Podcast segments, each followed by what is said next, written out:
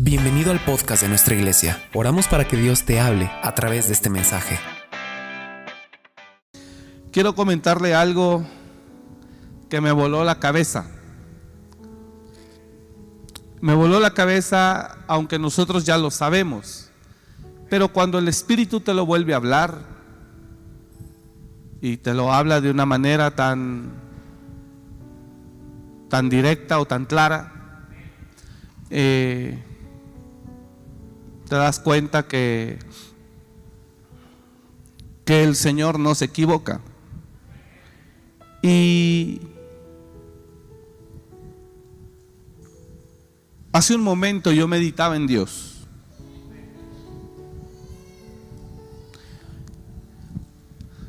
Y en mi espíritu le hacía yo una pregunta al Señor.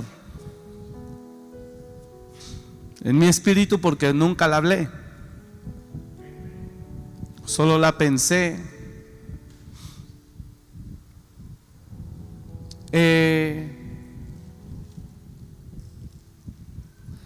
vino esta pregunta que yo le hice al Señor.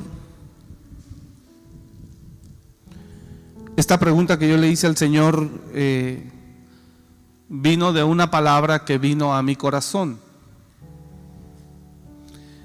Y la palabra que vino a mi corazón es una palabra que está en los evangelios. Es una palabra que el Señor habló. Y dijo, desde los días de Juan el Bautista hasta hoy, el reino de los cielos sufre violencia. Y solo los valientes lo arrebatan. Esa palabra viene a mi mente y a mi corazón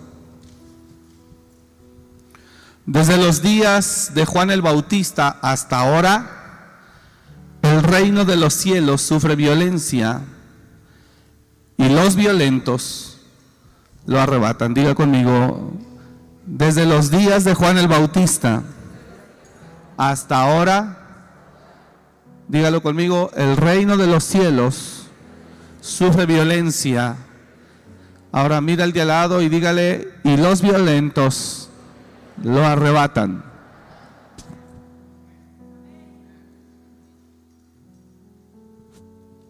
Y cuando yo, cuando vino a mi mente este texto, que sé que el Espíritu me lo puso,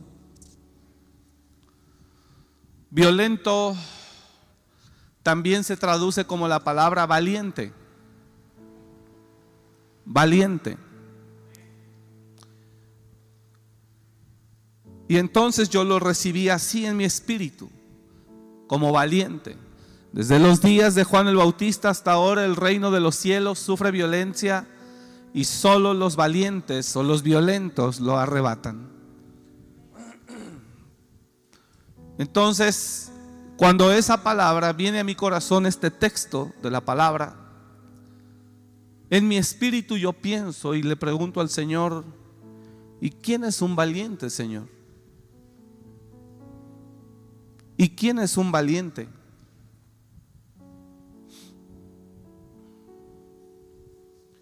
No lo hablé, solamente lo pensé.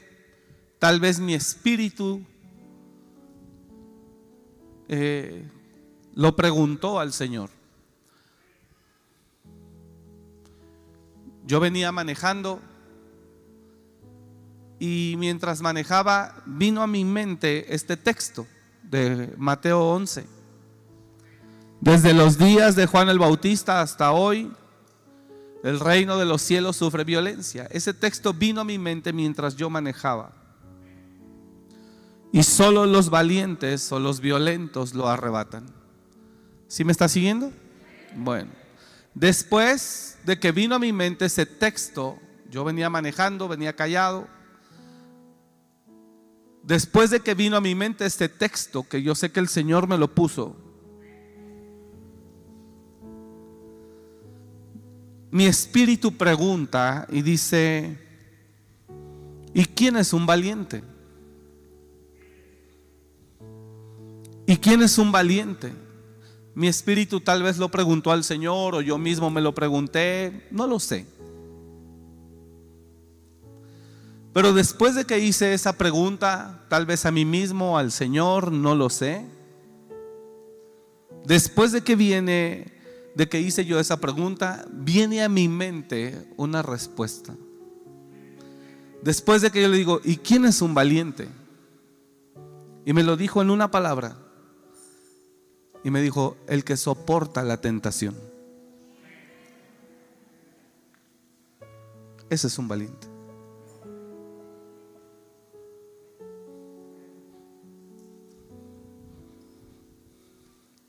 No es valiente el que puede pelear con cuatro. Ni siquiera es valiente el que puede liberar a un endemoniado. Ni siquiera es valiente aquel que puede enfrentar al mismo diablo. O que dice, yo no tengo miedo de enfrentar al diablo.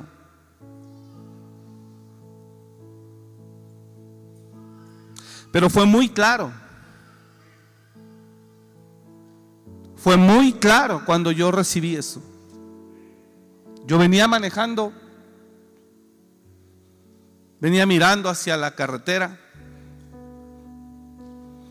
y de repente viene a mi mente ese texto de Mateo 11.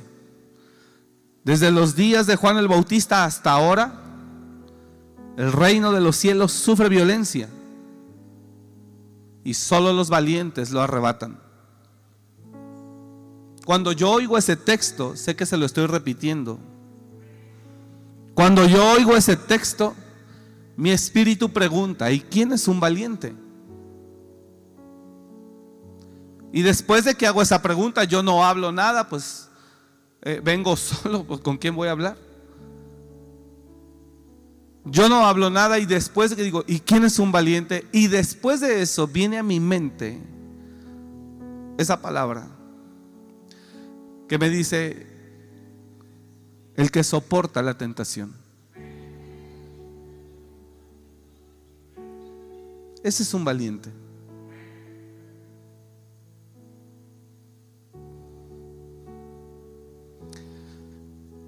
Y cuando llego empiezo a orar un poco. Y entonces el Señor me empieza a hablar las características de una persona valiente. ¿Y sabes quién es más un valiente? El que perdona a su enemigo. o a su prójimo. Ese es un valiente.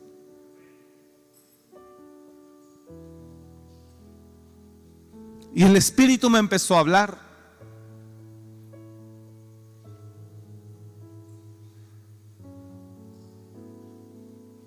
¿Quién es un valiente? Solo tres cosas después me lo dijo, pero la primera que así me dejó frío fue esa, cuando después del texto que recibo, yo pregunto, ¿y quién es un valiente? Y después me dice, el que soporta la tentación. ¿Cuántos creen que fue Dios? ¿Quién es un valiente?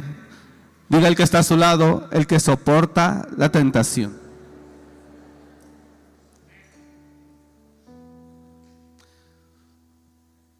De nada sirve que tú estés viviendo en Cristo y todo el tiempo estés pidiendo perdón por lo mismo. De nada.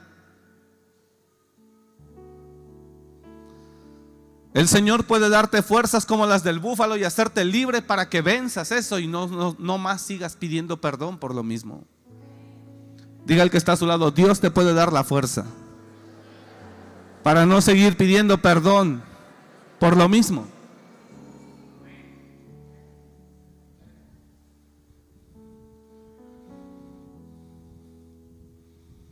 Y cuando me dijo eso, dije, sí es cierto. Y, entonces después me acordé de lo que dice Corintios 16, 13. Velad, estad firmes en la fe. Primera de Corintios 16, 13. Velad es lo primero que pide. Velad es estar atento, alerta. Velad. Segundo, Estad firmes en la fe. O sea, no, no dejes que la duda te domine. No dejes de creer en, tu Dios. Velad es estar atento. Porque siempre hay un diablo, diga conmigo, siempre hay un diablo que busca cómo hablarnos mal de Dios. Siempre hay un diablo, vamos, diga el que está a su lado, dile, siempre hay un diablo que busca cómo hablarnos mal de Dios, de su obra, de sus ministros, de los que le sirven. Siempre hay un diablo. Velad Velad, eso es lo primero que dice Corintios 16, 13. Velad. Estad firmes en la fe. No dejes que, que, la duda venga a tu vida. Y aunque veas que las cosas no se componen, no mejoran, no cambia nada, tiene que permanecer firme en lo que usted creyó. Velad, estad firmes en la fe.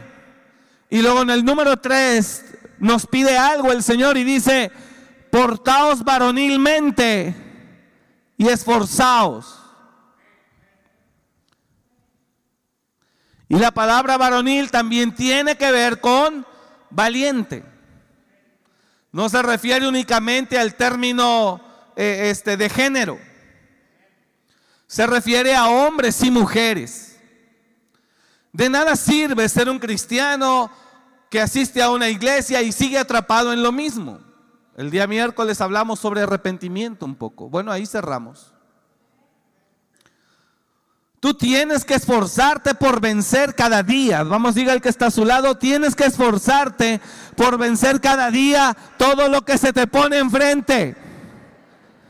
El Señor te ha dado el poder y la autoridad y Él está contigo para que todo lo que te ha estado dominando y venciendo, tú lo puedas derribar, tú lo puedas vencer.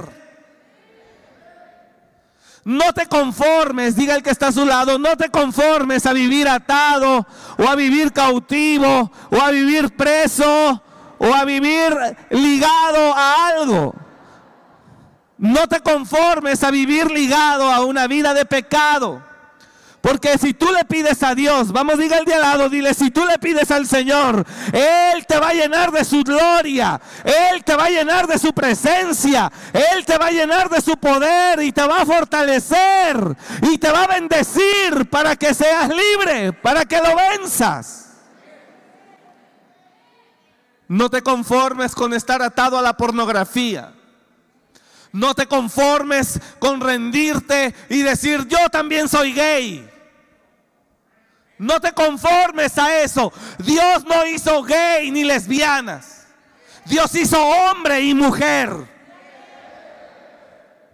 Y así como hay personas que dicen que eso no se quita, hay gente que ha salido de ello.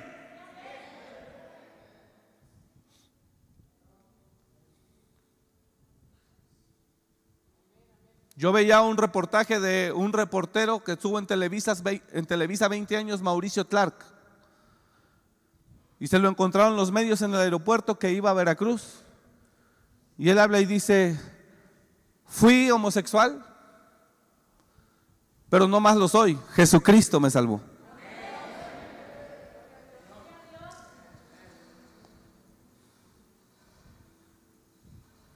Dice, y estoy viviendo el dolor de mis mejores amigos, tirarme con todo. Y estoy viviendo el dolor de mi propia familia, aborrecerme. Dice, pero hoy soy libre. Dios no hizo homosexuales, señores.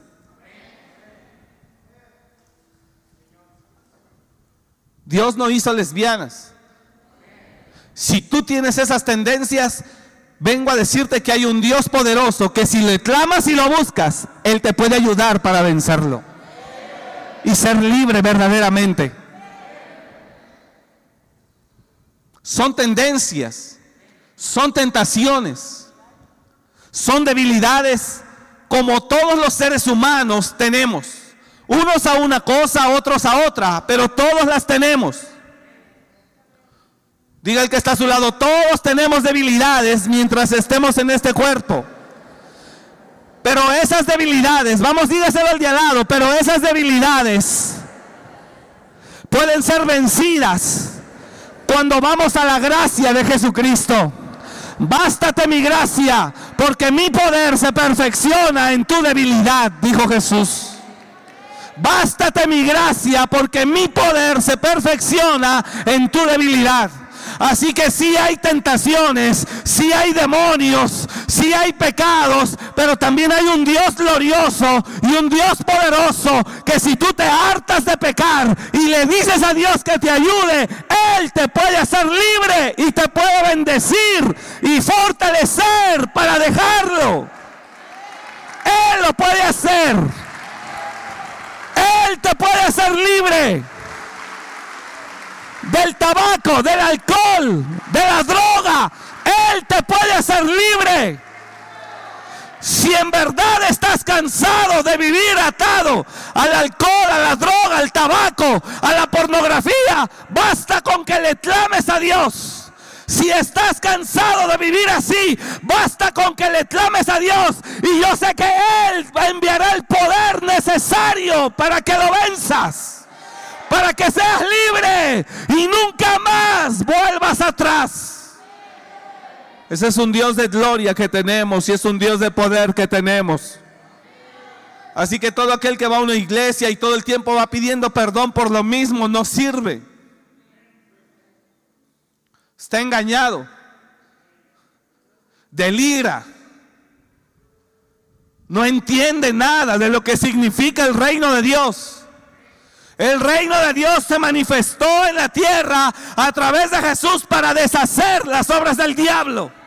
Dije, el reino de Dios se manifestó en la tierra, no para que sigas igual, sino para deshacer las obras del diablo. Droga, adicción, pornografía, adulterio, fornicación, homosexualismo, amargura, depresión, suicidio, lo que sea. Cuando el reino de Dios desciende a un lugar, ahí hay libertad, ahí hay quebrantamiento, ahí hay gloria de parte de Dios manifestada.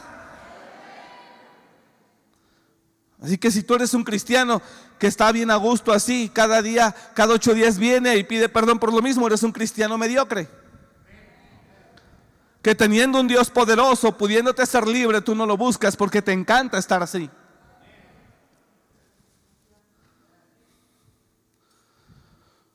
Porque basta dos cosas para ser libre. Diga conmigo, basta dos cosas para ser libre. Número uno, hartarse de la vida que estás llevando. Número uno, hartarse de la vida que estás llevando. Basta dos cosas para ser libre. Número uno, hartarse de la vida que estás llevando que vienes aquí, alabas a Dios, pero en la noche miras pornografía escondidas. De tu esposa, de tus padres.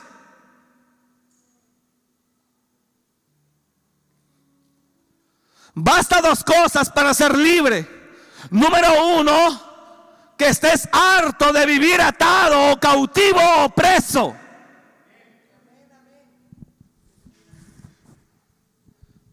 Ahí le va esta. Puedes considerar a los muchachos que están encerrados tal vez en una casa de rehabilitación. Muchos de aquí también están encerrados. También eres preso. Solo que tú no traes uniforme. Pero eres un preso. Deberías traer playera también.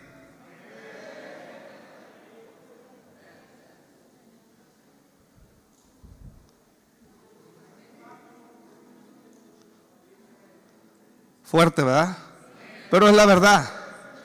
De nada sirve que vengas a la iglesia si sigues siendo alcohólico. De nada sirve. De nada sirve que vengas a la iglesia y sigas fumando por las noches si no, no puedes dormir. Fumando tabaco y marihuana también. De nada sirve que vengas a la iglesia y tengas que tomar medicamento controlado para poder dormir. De nada sirve venir a la iglesia y sigas atado al homosexualismo, lesbianismo, a la fornicación o al adulterio. De nada sirve.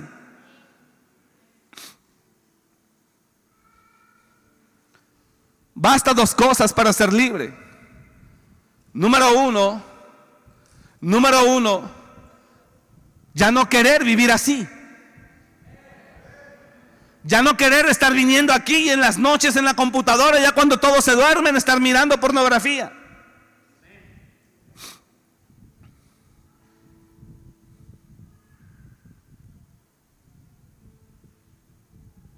Pastores que somos carne, usted lo acaba de decir, que mientras estemos en este cuerpo tenemos debilidades, sí, pero Pablo dijo, aunque andamos en esta carne, no militamos según la carne. Porque las armas de nuestra milicia no son carnales, sino espirituales y poderosas en Dios para la destrucción de fortalezas. Pablo lo dijo. Así que un valiente no es el que danza, ni el que alaba, ni el que grita más fuerte. ¡Oh, Señor! Ah, conozco muchos en otras iglesias, aquí no. ¡Oh, Padre, aleluya! Dice el Señor, mira, me demostrarías que me amas, venciendo la tentación que tienes en tu propia casa. Echando de tu casa a quien tú sabes que tienes que echar. No tolerando el pecado, ni la iniquidad. Serías un valiente sacando toda la pornografía que tienes ahí. Serías un valiente sacando a la pareja del mismo sexo que tienes ahí. A mí no me impresionas con tus gritos de alabanza y de adoración. Serías un valiente cuando vea que tomas la marihuana y la tiras por la taza del baño.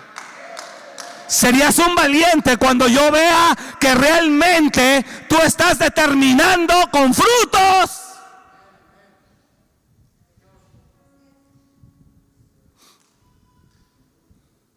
Esta es la verdad que hace libre.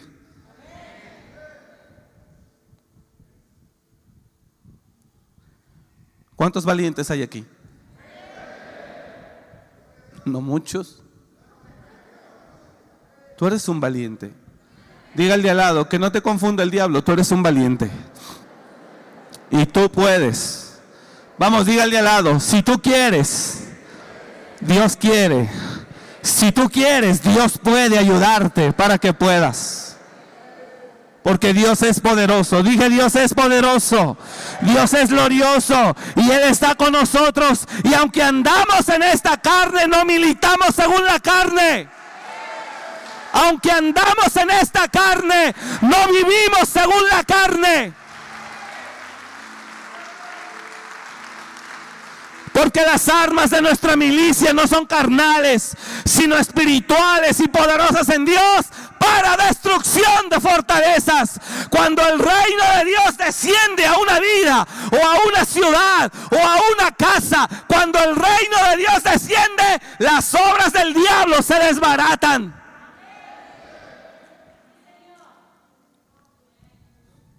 Así que no me venga con que no tiene nada de malo echarse una. No tiene nada de malo convivir de repente. Eres un alcohólico, nada más que no lo reconoces. No tiene nada de malo ir a una fiesta. Eres un mundano, nada más que no lo reconoces.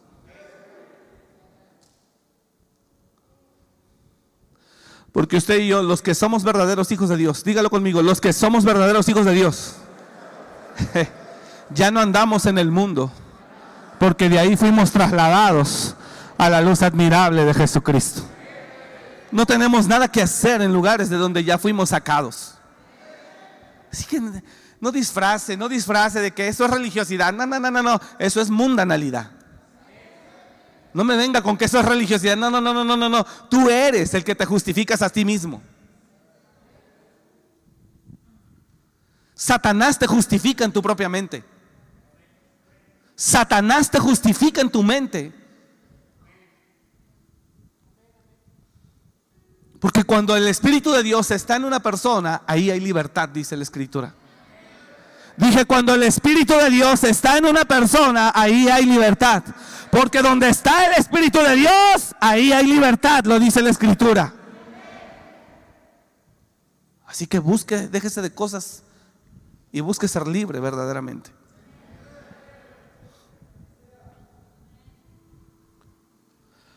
Pues aunque andamos en la carne,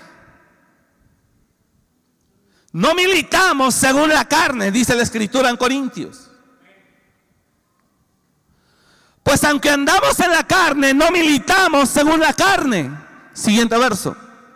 Porque las armas de nuestra milicia, dígalo conmigo por favor la iglesia, porque las armas de nuestra milicia no son carnales, sino poderosas en Dios. Vamos, dígalo conmigo, sino espirituales. Vamos, dígalo fuerte, sino espirituales y poderosas en Dios. ¿Para qué? ¿Para qué? Para destruir el homosexualismo, el lesbianismo, la pornografía, el adulterio, la fornicación.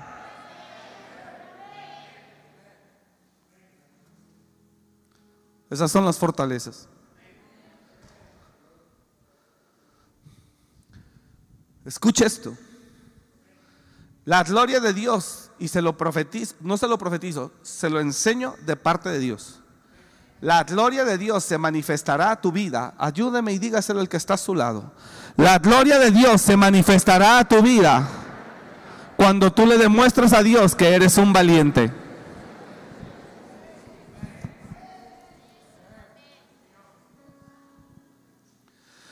La gloria de Dios se manifestará a tu vida cuando tú le demuestres a Dios que eres un valiente.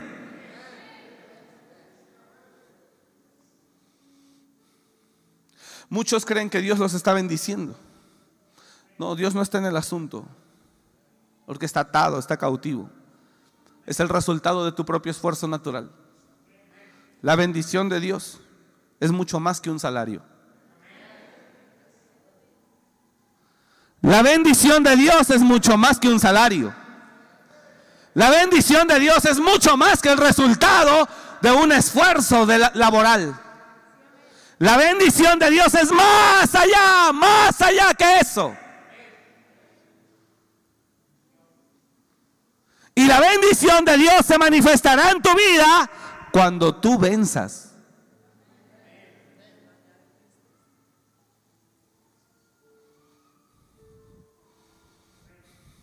Tremendo, ¿verdad? Mientras tú no venzas. Mira a José. 17, 19 años tenía tal vez. Estaba en casa de Potifar. 19 años, muchacho de 20 años, guapo. Claro, guapo. ¿Ah? Eso de que las señoras grandes andan con los jóvenes de hoy, eso no es nuevo. Hace tres mil años ocurrió con la esposa de Potifar.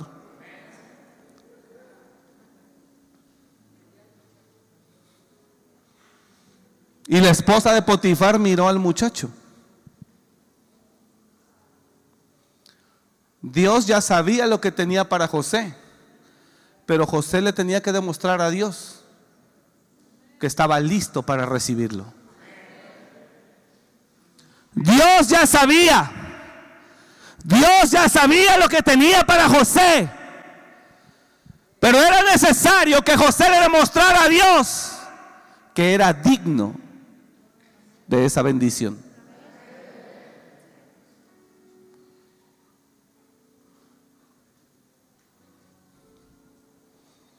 Y la mujer lo asediaba. Y la mujer lo asediaba. Y yo creo que primero se le, le, insinuaba, pero como José no hacía caso, después se la cantó derecho. Se la cantó derecho y de frente.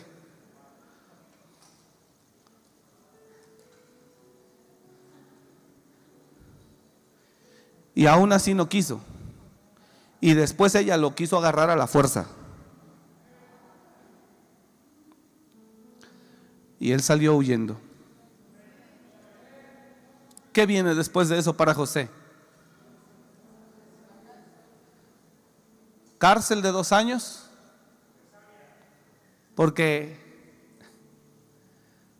porque la tribulación, esta leve tribulación momentánea, produce en nosotros un cada vez mayor eterno peso de gloria. Y José se llevó una tribulación momentánea de dos años que le produjo, le produjo un glorioso peso. Un mayor peso de gloria. Y era el hombre impresionante. Porque esta leve tribulación en nosotros produce, produce, porque esta leve tribulación produce cada vez más en nosotros un mayor eterno peso de gloria.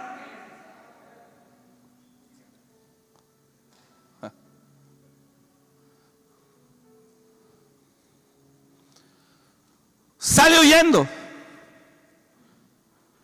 Lo acusa.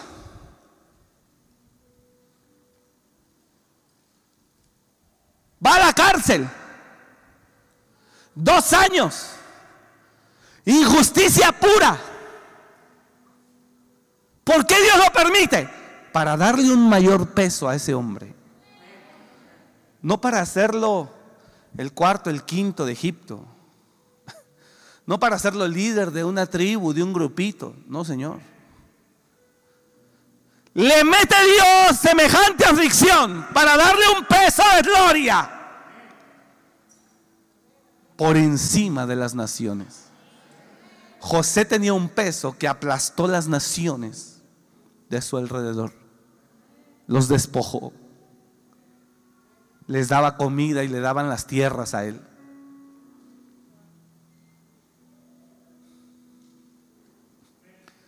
Así que si eres un cristiano que cree que Dios va a cumplir todas las promesas que dijo de usted, y usted vive todo el tiempo caído, atado, cautivo, preso, se equivoca. Te están predicando un evangelio demoníaco. Dios no cumplirá promesas a quien no le demuestre que es un valiente. Así que mejor eche mano de la vida eterna y póngase las pilas para que venza. Porque aunque andamos en la carne, no vivimos según la carne. Porque las armas de nuestra milicia no son carnales. Dios no te va a poder levantar más hasta que tú no venzas. Multitudes te están esperando. Millares te están esperando. Naciones te están esperando. Recursos te están esperando. Dice Dios, solo yo espero que me demuestres que eres un valiente. Cuando lo hagas, liberaré todo eso para ti. Así que si creías que ahí me la estaba llevando yo bien, por las noches me aventaba mi churrito y todo bien, el domingo estoy muy bien en casa con mi familia, no pasa nada, eres un preso que no esperé alcanzar algo más y que el diablo le está dando a tole con el dedo. Porque el diablo te puede tener bien así económicamente. Ahí, ahí déjasela para que se la vaya pasando, él esté tranquilo. Lo que él no sabe es todo lo que Dios tenía para él.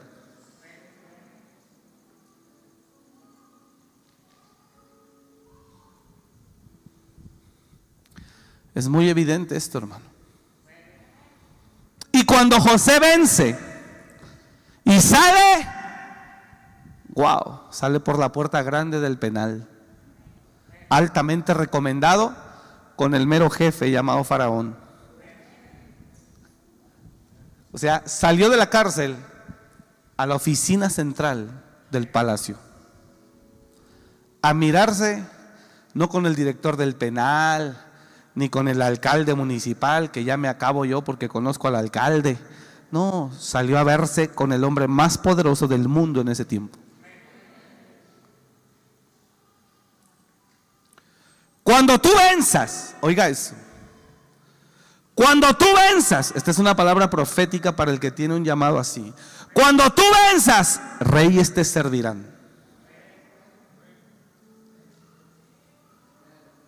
No es para todos. Cuando tú venzas, reyes te servirán. Hay una palabra que está ahí escrita.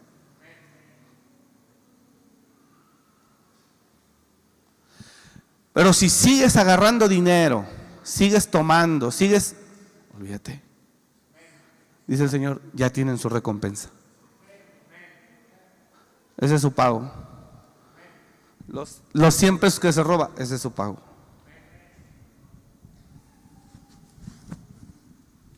Usted está acá. Entonces, imagínese lo impresionante. Viene a mi espíritu esa palabra. Desde los días de Juan el Bautista. ¿Y sabe qué me voló la cabeza? Que dice, hasta ahora. O sea, Dios sigue parado en lo mismo. De hace dos mil años para acá. Dios sigue parado en lo mismo. ¿En qué es lo mismo? Los valientes arrebatarán el reino.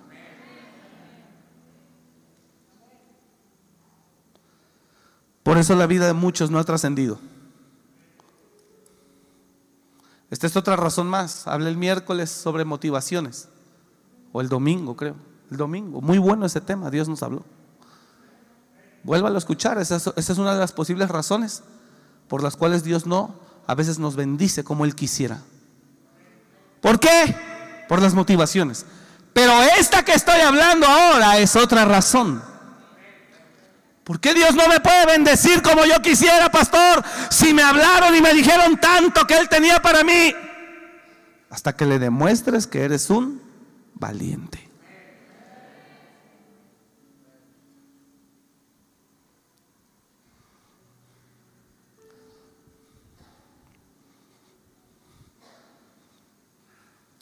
Entonces cuando viene a mi mente, ¿usted sigue acá la iglesia? Entonces cuando viene a mi mente el texto, desde los días de Juan el Bautista hasta ahora, o sea, Dios sigue esperando hasta ahora que tú, tú, tú, tú, tú, tú, tú, tú, tú y yo seamos violentos.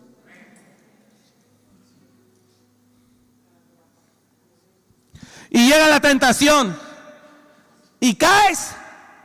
Dice el Señor, todavía no. Se aparta de ti por un tiempo, viene mañana la tentación otra vez.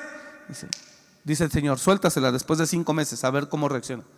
Y vuelve a caer. Dice Dios, no, no, no, no, no, no, todavía no, todavía no está listo. Se la vuelve, se vuelve a apartar. Lo dice la Biblia. Satanás vino a tentar a Jesús. Jesús lo resistió. Se apartó de él por un tiempo y después vuelve. ¿Tú crees que es casualidad que se apartó de ti como un año, ya no te buscó ni en Face, ni en Messenger, ni en Instagram, ni en nada? Y después de un año, otra vez el Lola. Ay, papá. Es el diablo con curvas y con cuernos.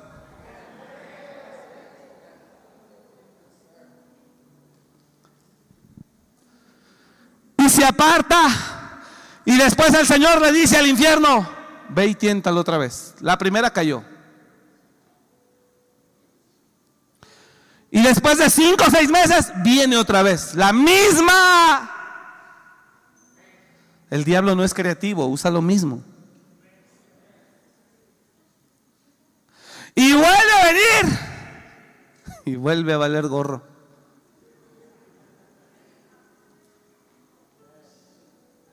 Y dice el Señor, bueno, va. Se vuelve a ir al diablo bien sonriente, que dice, ahí lo tengo, no puede caminar, pasar de ahí. Y entonces el Señor durante el diablo se larga, busca a Dios, busca a Dios hacerte sentir necesidad de ti en Él. Busca a Dios fortalecerte, que te metas, que, que te fortalezcas. Como cuando el boxeador va a tener una pelea en diciembre y desde julio, agosto, septiembre empieza él a entrenar. Porque ya sabe que tiene un enemigo tres meses después. Y cuando llega dice, ahora sí no me va a vencer. Y viene la tercera vez. ¡Pum! Otra vez. Dice Dios, bueno, pues aquí nos vamos a pasar, hijo. Yo soy eterno, tú te vas en unos 80 años. Tú quieres, así le seguimos. Y por eso hay gente que no sale de lo mismo su misma economía de los mismos años, su misma situación. porque no quieres vencer. Te conformas con unos pesos que el diablo te da para que no intentes salir de donde estás. E ignoras todo lo que Dios tiene para ti. Más clara una predicación ya no existe. O sea, ya no existe. ¿Sí entiende? Ya no. Así que lo que quiero incitarte esta noche es que te enojes contigo mismo y contra el diablo. Que te empieces a preparar. Y si el mes que viene llega la tentación, digas, no. Y si llega en dos meses, no. Y si llega en cinco meses, no. Y cuando el cielo te vea firme la primera vez, el cielo va a decir, wow. Los ángeles se van a poner contentos. Van a ir al cielo y van a decir, resistió. No, pero te habla y pum, pum, pum, en caliente caes. Segunda vez. Y resistes. Y entonces el Señor dice, va bien. Tercera y resiste. Cuarta, quinta.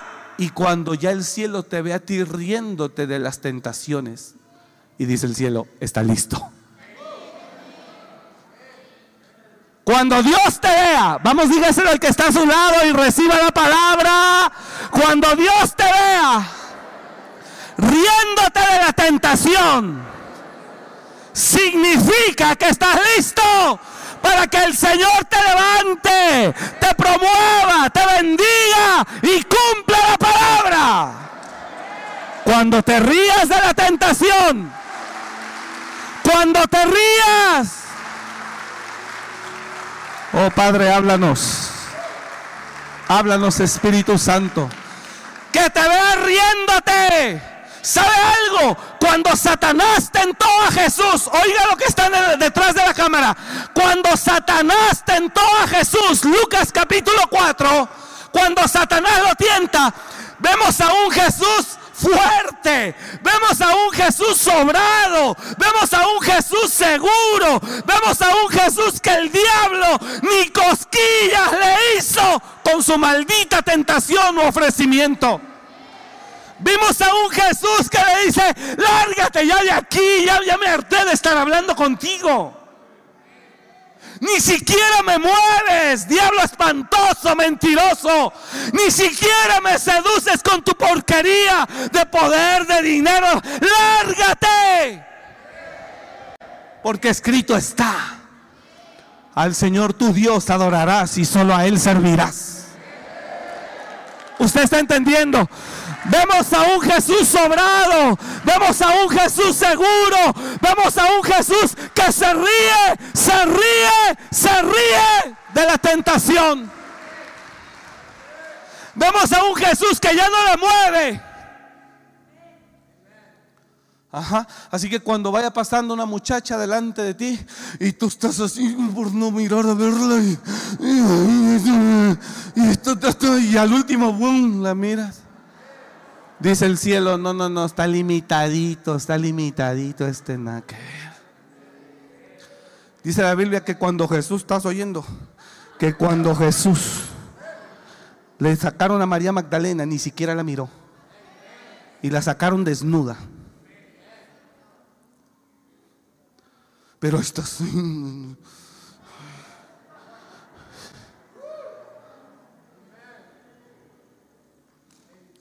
cuánta necesidad tenemos del Espíritu Santo en nosotros. Y no me vengas con que soy religioso porque te lo digo a ti, tú eres un mundano.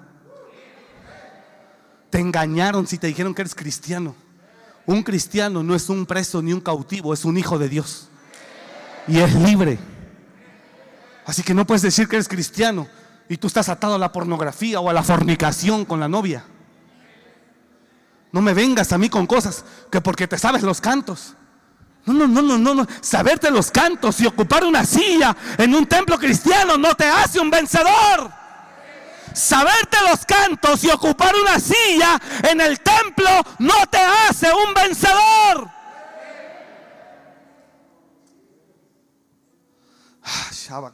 cándara.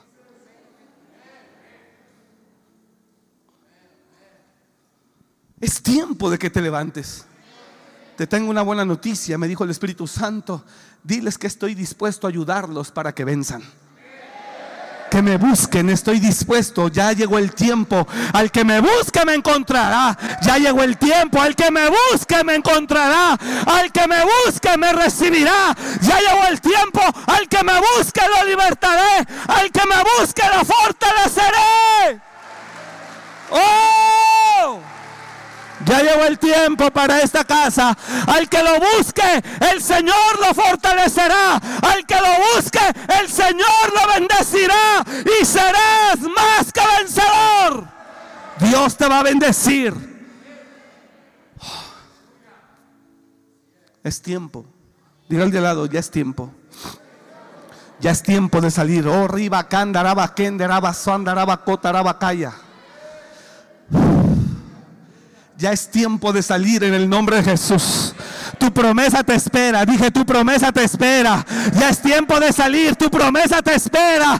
Ya es tiempo de salir. Tu promesa te espera.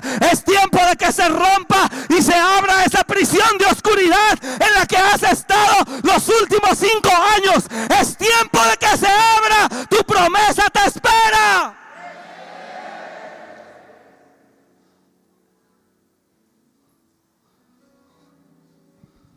Nos tenemos que levantar ya. Clame, clame, clame, clame, clame, clame a Él. Clame, clame a Él, clame a Él. Él te tiene que, te tiene que, Él tiene que ayudarte a romper eso. Tú solo no vas a poder en tu fuerza jamás. Es el Espíritu Santo el que necesitamos que nos ayude para vencer en el nombre de Jesús. Volverás a ser libre. Y volverás a adorar a Dios en espíritu y en verdad, no en la carne. Y volverás a adorar a Dios en lenguas y en el espíritu. Volverás a profetizar. Fluirás en los dones que el Señor te dio. Se desatará la lengua que Él ha puesto en ti. Pero es tiempo de volver. Solo dos cosas necesitas. Hartarte. Ya no querer vivir así. Señor, no quiero estar yendo a la iglesia y en la tarde, en la noche, estar cayendo en una situación de pecado.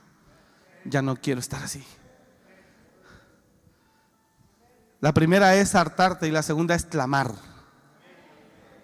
Clame, clame, clame, clame. Hay un cielo que está con usted y lo respalda. Búsquelo, porque hay algo grande que Él tiene para ti. ¿Cuántos dicen amén a eso? Vamos a buscar al Señor, hermano. Porque hay algo grande que Dios tiene para nuestras vidas. Todo lo que no proviene de fe es pecado, dice la Escritura. Así que todo lo que vamos a recibir, recursos, pareja, hombre, mujer, lo que sea, vendrá por la fe. Para que haya bendición de Dios en ello. Pero todo lo que no proviene de la fe, ¿qué es la fe? Confiar en Él y esperar en Él. Que no proviene de fe es pecado. Usted es bendecido porque usted está recibiendo esto esta noche. Y alabo a Dios que usted está aquí. Así que no te conformes con ir a la iglesia. Busca ser libre en el nombre de Jesús. Hay un cielo que está contigo. Y Él desea que tú lo busques porque Él quiere ayudarte. Pablo se sintió un día muy miserable. Y decía que él tenía un aguijón en la carne, un mensajero de Satanás que lo bofeteaba. Al cual él había pedido más de tres veces que lo quitara de él. Pero el Señor le decía, solo bástate mi gracia. Porque mi poder se perfecciona en tu debilidad. Así que vayamos al trono de la gracia porque Él nos ama. Y Él está, Él está contigo. Gracias Padre por un amor y una misericordia grande en nuestra vida. Quiero que entienda esto. Pero el amor y la misericordia grande que Dios tiene para ti no es para que sigas igual, sino es para que si tropiezas te levantes hasta que venzas en el nombre de Jesús. Mire todo lo que se desata después de esa palabra. Yo venía manejando. Y viene a mi mente ese texto.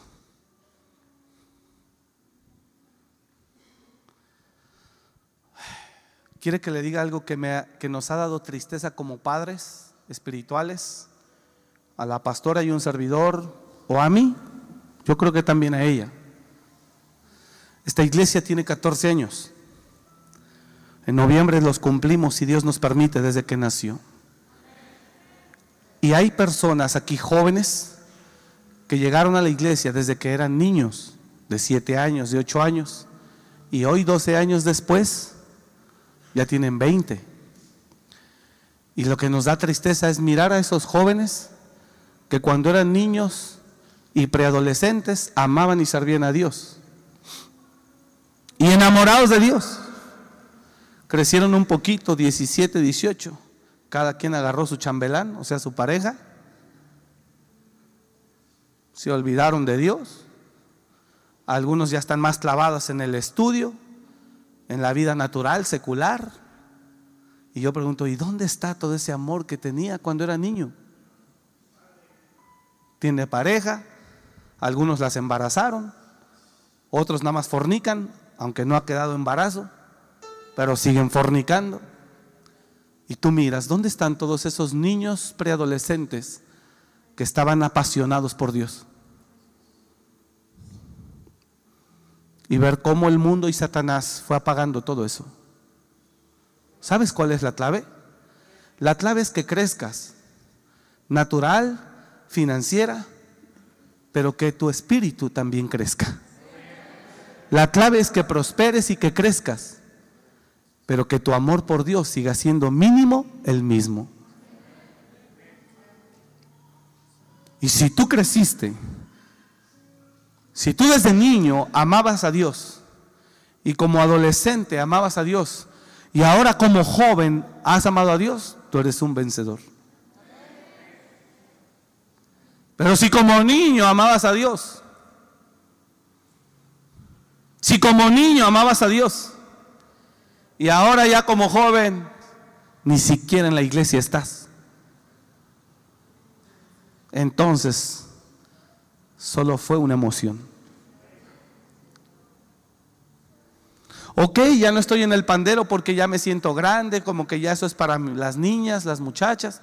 Yo estoy más grande, sí, pero ¿en dónde está sirviendo ahora?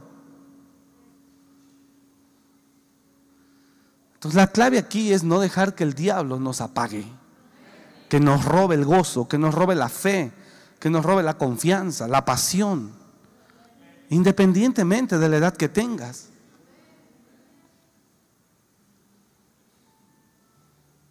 Yo recibí a Jesús, Él me rescató cuando tenía 23 años de edad, no muy joven, pero todavía era joven a esa edad, ya siendo un hombre, hoy tengo 40, tengo 17 años y he tratado de que mi fe no se apague, de que mi espíritu no se apague, de que mi fuego no se apague. Y hemos pasado por luchas fuertes, tropiezos, muchas cosas. Pero he tratado de aferrarme a Dios como Jacob aquella noche con el ángel. ¿Y sabes por qué me aferro a Él? Porque no tengo a dónde ir. Por eso. Y tengo 17 años. Y Dios me dio esta responsabilidad de ministro.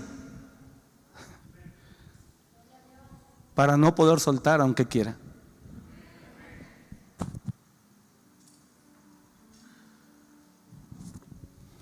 no soltar. Y sabes que lo, horrible que se siente que tú has amado a la gente y después la gente a la que tú le enseñaste, a la que tú la instruiste, a la que tú te diste, después se levantan contra ti. ¿Sabes lo horrible que se siente? Te dan muchas ganas de irte, de dejar de estar haciendo lo que haces, porque duele mucho. Y aún en eso tienes que aprender a morir. ¿Y sabes por qué mueres? Porque no tienes a dónde ir. Porque no te queda de otra. Y en esos 17 años que yo tengo de cristiano, empecé a pastorear al año de cristiano. Al año. Fui a mi Peniel en un junio. Junio. Fui a mi retiro de transformación. 2004. En diciembre de ese mismo año 2004 yo estaba en lanzamiento. Los cinco niveles, mata gigantes y nuevos comienzos. Y al año me dieron un grupo, empecé yo a trabajar con un grupo, dos personas, y empezó a crecer hasta hacerse 120 jóvenes. Desde el año empecé a pastorear. Y después de que terminé ese año de pastorear jóvenes, me enviaron a Guadalajara a pastorear una iglesia, familias. ¿Y sabes por cuántas cosas he pasado? Caídas, tropiezos. Y quiero decirle que aunque he caído, agradezco a Dios que mi amor por Él no se ha acabado. Es más, en esas caídas me enamoro más de Él, porque lo he conocido más a Él como un padre. Y me ha dicho, estoy contigo, levántate. Y me he dado cuenta lo bueno que es Él. ¿Por qué no me voy a pesar de tantas cosas que vivimos? Porque no tengo a dónde ir. Si me monto en la carne, sí, yo puedo ir a hacer muchas cosas en lo natural, dedicarme aquí, acá, allá. Pero yo por dentro sé que no tengo a dónde ir. Entonces aquí la clave, diga el que está a su lado, aquí la clave es que pasen los años, pero tu amor por Dios no pase. Eso es de valientes. que usted siga. Entonces, avanzo y concluyo.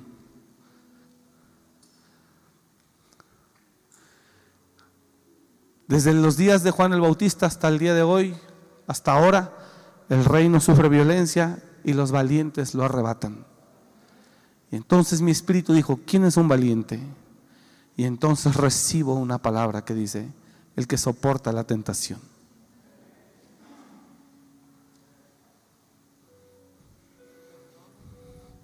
De eso se trata. Y ya cuando llego a casa y oro unos minutos para poder estar aquí, sigo orando en ese mismo sentido que el Espíritu me dio y me dice, un valiente es el que perdona. Diga el que está a su lado, un valiente es aquel que perdona a su prójimo. Ese es un valiente. Así que estar aquí lleno de rabia detiene que Dios te bendiga. Y no sé qué día le compartí, que por eso el Señor nos dijo, antes de que traigas tu ofrenda, la ofrenda es una semilla, literalmente, simbólicamente, que representa semilla para que genere una cosecha a favor tuyo. Pero Dios dijo, Jesús dijo, antes de que traigas tu ofrenda al altar o al alfolí, ve y ponte a cuentas con tu hermano. Si él pecó contra ti, tú ve y pídele perdón. Así lo dice.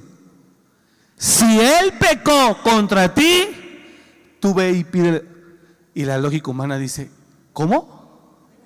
A ver, espérame, no entendí bien. Si él peca contra mí, yo, o sea, yo, Señor, ¿no andabas mal en ese momento que hablaste eso? Dice la Biblia, si tu hermano tiene algo contra ti, tú ve y pídele perdón. Así literal lo dice Reina Valera. Sí, Señor. Si tu hermano tiene algo contra ti, tú ve y pídele perdón.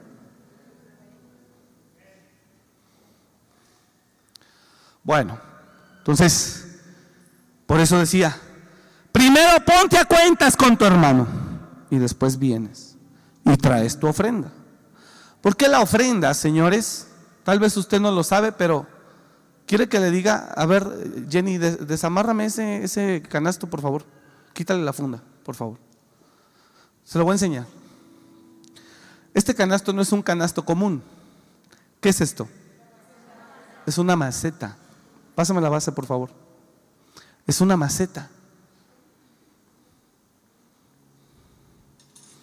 Nada más que le pusimos esas funditas porque algunos en lugar de echarle le sacan. ¿Es en serio? Y dices tú, no, están tremendos. Esta es una maceta, mire, que simboliza que ahí se pone, ¿qué hay en una maceta? Tierra. ¿Qué pone usted en una maceta? Semilla. Entonces eso es lo que representa. Así que esto no es un canasto común. Eso a mí me lo enseñaron hace 17 años. Y muchos ministros e iglesias ni lo saben. Es simbólico. Dice el Señor, para que tu semilla que pongas aquí, hijo, dé fruto a 30, 60 o 100 por uno, primero ponte a cuentas con tu hermano. Entonces nomás ahora pregúntate si Dios recibe tu semilla, tu servicio, todo lo que tú ofreces, lleno de rabia, de odio, de coraje, de rencor. Imagínate. De enemistad. Imagínate. ¿Estás lleno o llena de rencor, de coraje, de rabia, de enemistad? Pero termina el culto y vas y dejas ahí tu ofrenda. Y yo les he dicho, yo les he dicho, todo aquel que ofrenda, la ofrenda tiene que ir suelta, no la meta en sobre. Suéltela ahí. Y el que diezma, usted lo mete en un sobre cerrado. ¿Por qué? Porque el diezmo es un pacto y el pacto es entre dos. Nadie más lo sabe. Es entre usted y Dios, es privado. Entonces el diezmo tiene que ir en un sobre, cerrado, privado. Es un pacto. Y la ofrenda, usted suéltela ahí porque son sus semillas. Así que entre más moneditas de 50 centavos sueltes ahí, unas 20, 50, no sabes cómo vas a cosechar. No, hay algunos que están tremendos, de veras. Hasta botones sueltan. Yo creo que ya deben de tener unos rosalotes allá en su casa, o no sé. Están tremendos, de veras. Fotos. No sé quién nos están ofrendando. ¿no? no, sueltan de todo. Billetes falsos, no sabe cómo avientan. Es en serio. Entonces, un valiente es aquel que vence la tentación, no aquel que está listo para pelear con el diablo y te vas y te vas. Valiente es aquel que dice, no. ¿Cuántos dicen amén a esto? Eso es así de machines, así de, dices, ah, ese hombre está tremendo.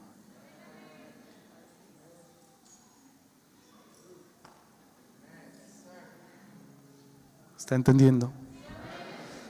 Segundo, tengo que terminar. El que perdona. Pero me cuesta, pastor. Clame a Dios.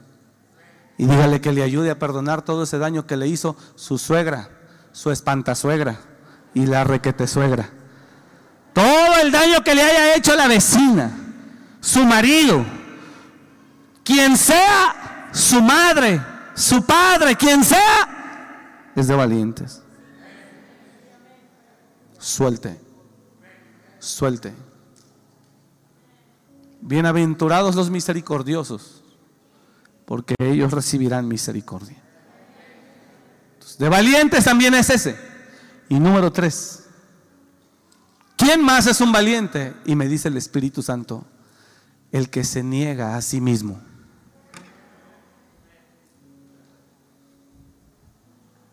Ese es un valiente. El que se niega a sí mismo. Y el que quiera ser mi discípulo, Niéguese a sí mismo. Tome su cruz y sígame. Ese es un valiente. Si alguno quiere venir, dijo Jesús, en pos de mí, ahí está en la pantalla. Si alguno quiere venir en pos de mí,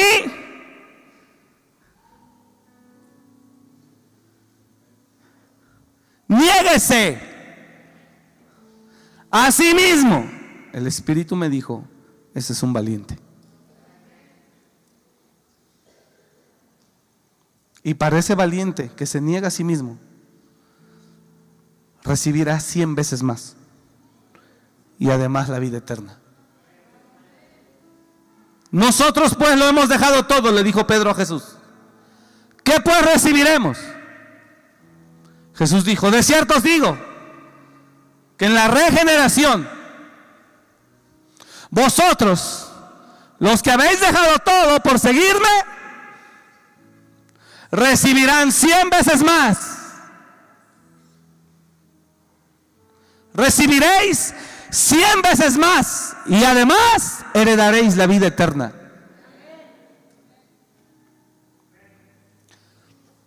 Y en ese cristianismo nosotros fuimos formados y la primera generación de esta casa. Gente acá de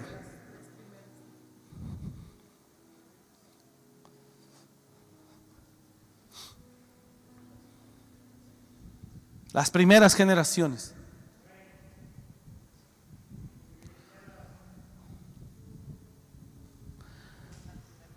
Y cualquiera que haya dejado casas, o hermanos, o hermanas, o padre, o madre, o mujer, o hijos, o tierras, por mi nombre, recibirá cien veces más y heredará la vida eterna. Verso 28. Es otro evangelio. Ahí está. Y Jesús les dijo, de cierto os digo que en la regeneración, cuando el Hijo del Hombre se siente en el trono de su gloria, vosotros que me habéis seguido, también os sentaréis sobre doce tronos para juzgar a las doce tribus de Israel. Y cualquiera, es que no todos, dice cualquiera y cualquiera que haya dejado casas o hermanos o hermanas o padre o madre o mujer o hijos o tierras por mi nombre, recibirá cien veces más o, o además la vida eterna.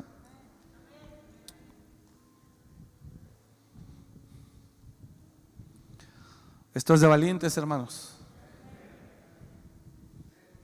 Cuando José fue valiente y le demostró a Dios, el Señor lo puso ahí arriba.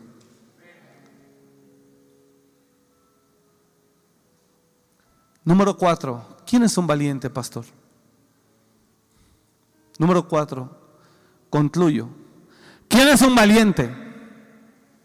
El que sabe esperar. Ese es un valiente.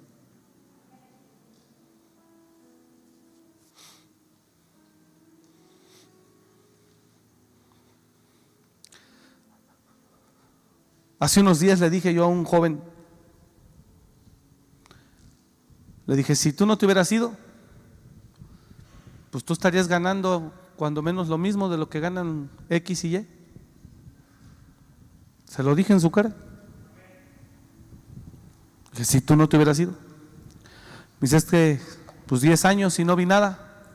Pues sí, y pudieron haber pasado 15 sin ver nada. Pero un valiente es el que sabe esperar. Y cuando le dije, tú estarías ganando, hijo, de verdad delante de Dios, lo que gana X y Y y Z y fulano. ¿Y sabes qué me dijo? Me dijo, sí, ya sé, ya ni me diga. Porque no supo esperar. Ahora, no estamos aquí por dinero. Pero obviamente lo que, se lo que Dios les da a algunos es una forma en Dios reconocer el esfuerzo de ellos. Pero aquí hay gente a tiempo completo.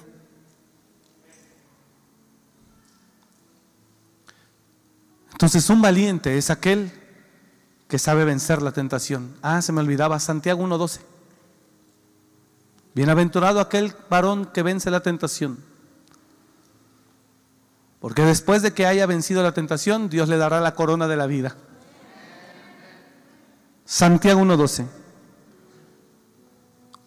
No 1.2, 1.12. Bienaventurado el varón que soporta la tentación.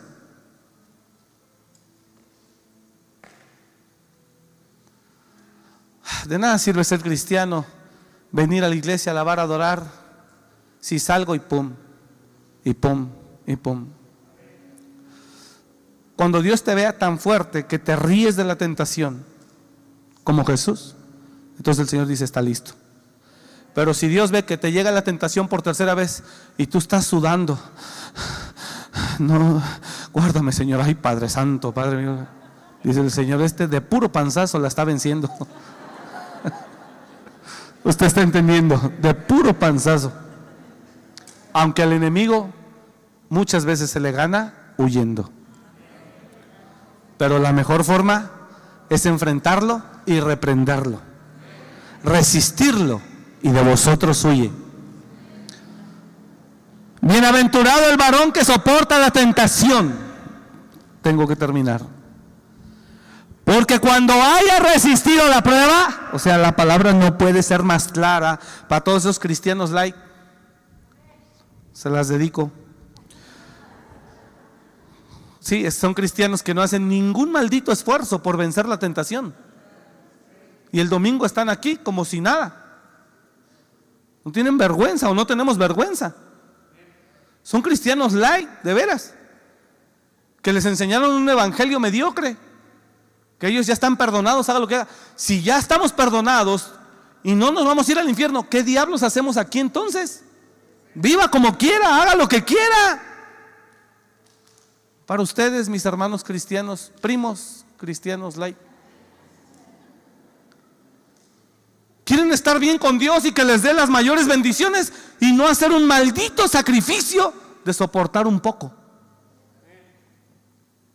Qué mediocridad tan grande. Qué mediocridad tan grande. Mire, yo vengo de las drogas. Póngame atención, nomás le termino esto. ¿Sí me escucha? Un minuto. Que al fin es viernes social. Aguante. De aquí nos podemos ir a medianoche. Y escucha, hijo, yo salí de las drogas. Escúcheme, yo salí de las drogas. Yo inhalé cocaína, fumé cocaína, crack, cristal. Yo me metí drogas durante 10 años. Terminé en la calle. Ese es mi testimonio. De ahí Dios me sacó de la basura. Cuando Dios me trae a Morelia, hace 14 años, un hermano me presta un cuarto para vivir en la colonia industrial. Y mientras yo estaba en ese cuarto, en las madrugadas, en las noches, no de madrugadas, 11, 12, 1, 2. El cuarto que me prestaron tenía una ventana y ya daba a la calle. Cuando yo llegué aquí, yo llegué solo, yo no estaba casado, tenía 26 años, 27 años, 28 años, 26 años. 26 años. Llegué yo solo. Yo venía de las drogas. Y esas primeras semanas que yo estuve ahí, todas las noches se ponían dos muchachos afuera de la ventana, así en la banquetita de enfrente, y se prendían el bote con la piedra a jalarle lo que yo usaba.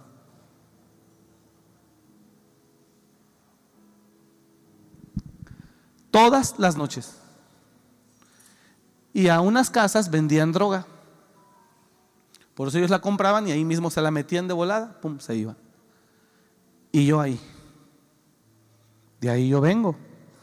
¿Casualidad? ¿O es Satanás permitido por Dios para mirar si estoy listo?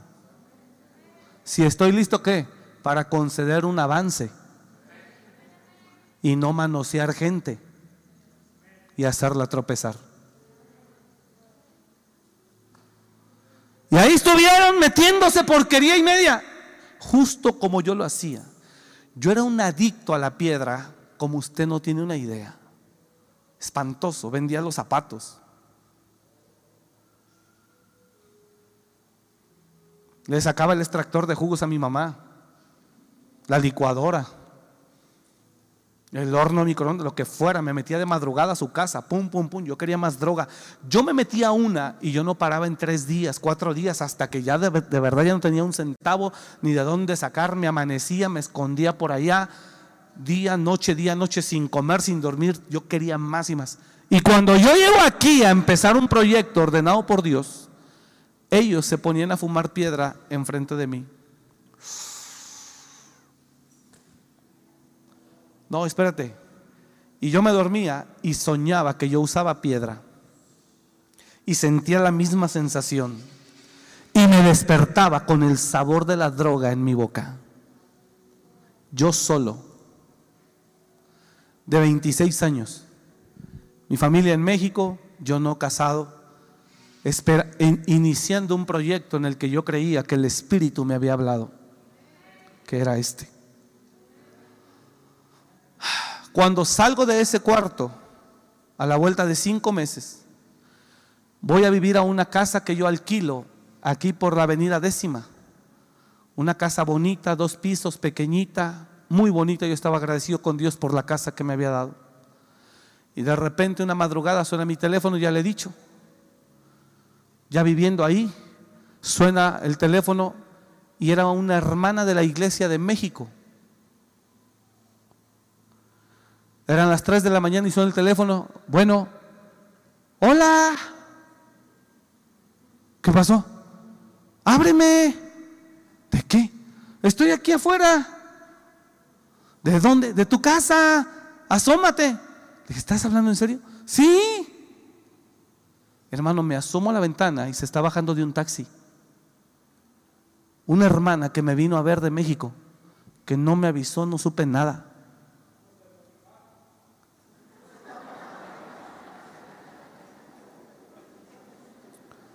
No sé qué dijiste, líder, pero ahorita vas a ver. ¿Sí me está oyendo? Ya le he contado. Y entonces abro la ventana, le aviento las llaves y le muevo la cabeza y le dije, ¿qué es aquí? Y me molesto. Y ya le pongo el seguro a la puerta, se mete, no la dejé en la calle porque venía de México. Se mete, oigo cómo suben las, escaleras y llego y, llega a la habitación a la mía y le hace así a la chapa, pero yo con seguro dije, lárgate a dormir allá enfrente. Dijo, no voy a salir. Dije, ya no manches, ¿qué estás haciendo aquí? Al otro día en la mañana, vámonos. No, es que mira, me la vino a cantar derecho. Yo creo que tú y yo podemos hacer algo. Yo creo que lo podemos intentar. Yo le dije, no, no, no, no, no, que intentar ni. No, yo, yo siempre te quise como hermana. Y como una hermana de carne, le dije. Porque vivimos juntos en, la casa de sus padres. No como pareja ni nada, yo ahí me estaba restaurando.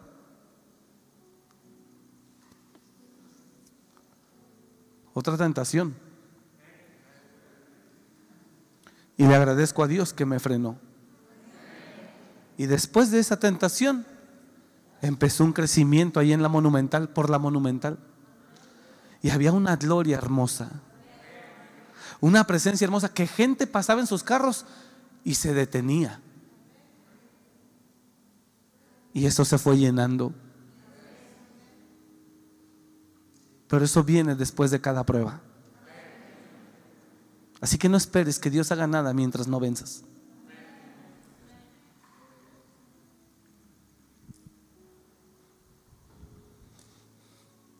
Y hace no mucho, un año, dos años, estábamos en Jordania.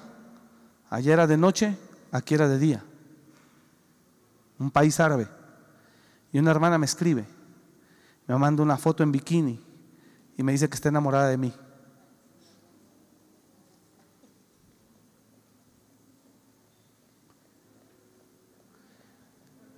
Dije, gracias hermana. No se preocupe, bendigo su vida, no pasa nada. Tú quieres que haya victorias en tu vida, tienes que vencer. ¿Ah? Porque no esperes estar cayendo y que Dios te, te, te premie. Tienes que vencer. Tienes que vencer. Y déjese de cosas. ¿Usted está entendiendo esto? Y no sé qué más cosas nos deparen allá adelante. Pero hay que ser valientes. Pero sí se puede. Porque aunque andamos en la carne, hay un Espíritu Santo que es poderoso. Y nos puede fortalecer para decir no. Para alcanzar lo que Papá Dios tiene para ti. Que estoy seguro que es grande. Porque Dios no sabe dar poca cosa. Él da en abundancia. Dije, Él da en abundancia. Y bendice y cumple sueños y cumple anhelos y cumple promesas. Él da en abundancia.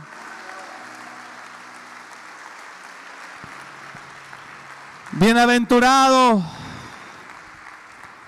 el varón que soporta la tentación.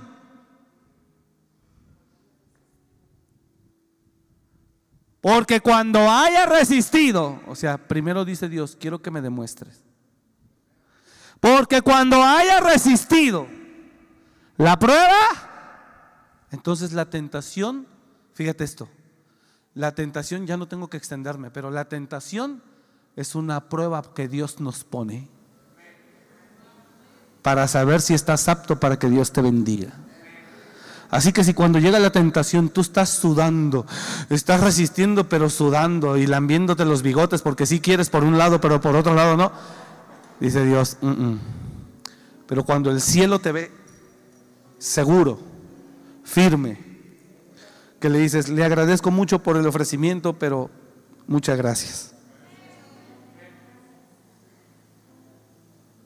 Entonces el cielo dice, trae con queso las enchiladas. Él resiste todavía. ¿Está entendiendo? Prepárate para que Dios te, promueva más alto, más alto, más alto. Si con poquitos pesos que empieza a ganar ya te sientes soñado, ay papá, bien reprobado. Si con poquitos pesos que ganas ya te sientes, uff, no estás apto. Entonces, hermanos, porque cuando haya soportado la prueba, cuando haya soportado la prueba, recibirá la corona de vida que Dios ha prometido a los que le aman.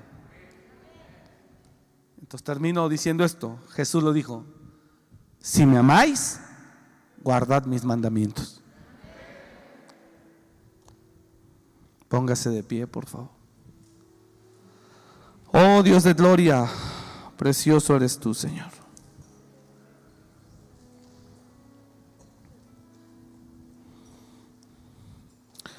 ¿Cuántos dicen amén a la palabra esta noche?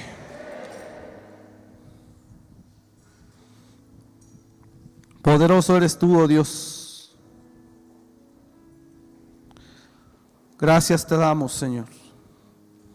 Y te ruego con todo el corazón que esta palabra que tú nos has hablado quede registrada en el corazón de tus hijos y que sepan que la corona viene después de que vencemos la prueba. Puede decir conmigo, la corona viene después de vencer la prueba, la tentación. Así que hermanos, no se conforme con ser un preso o un cautivo, luche. Luche, luche, luche. Sí se puede. Sí se puede.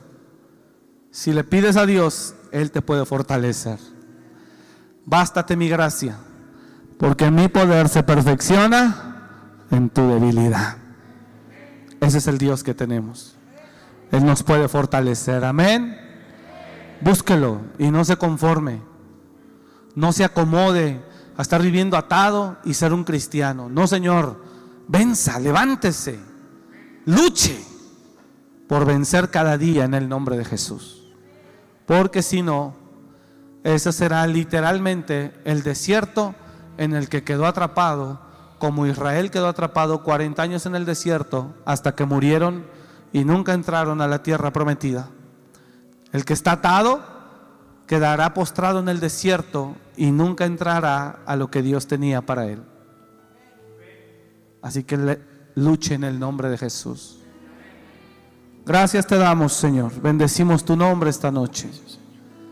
Gracias por tu palabra. Bendigo a cada uno de tu iglesia y a los hermanos que están aquí conectados. Te pido que les bendigas.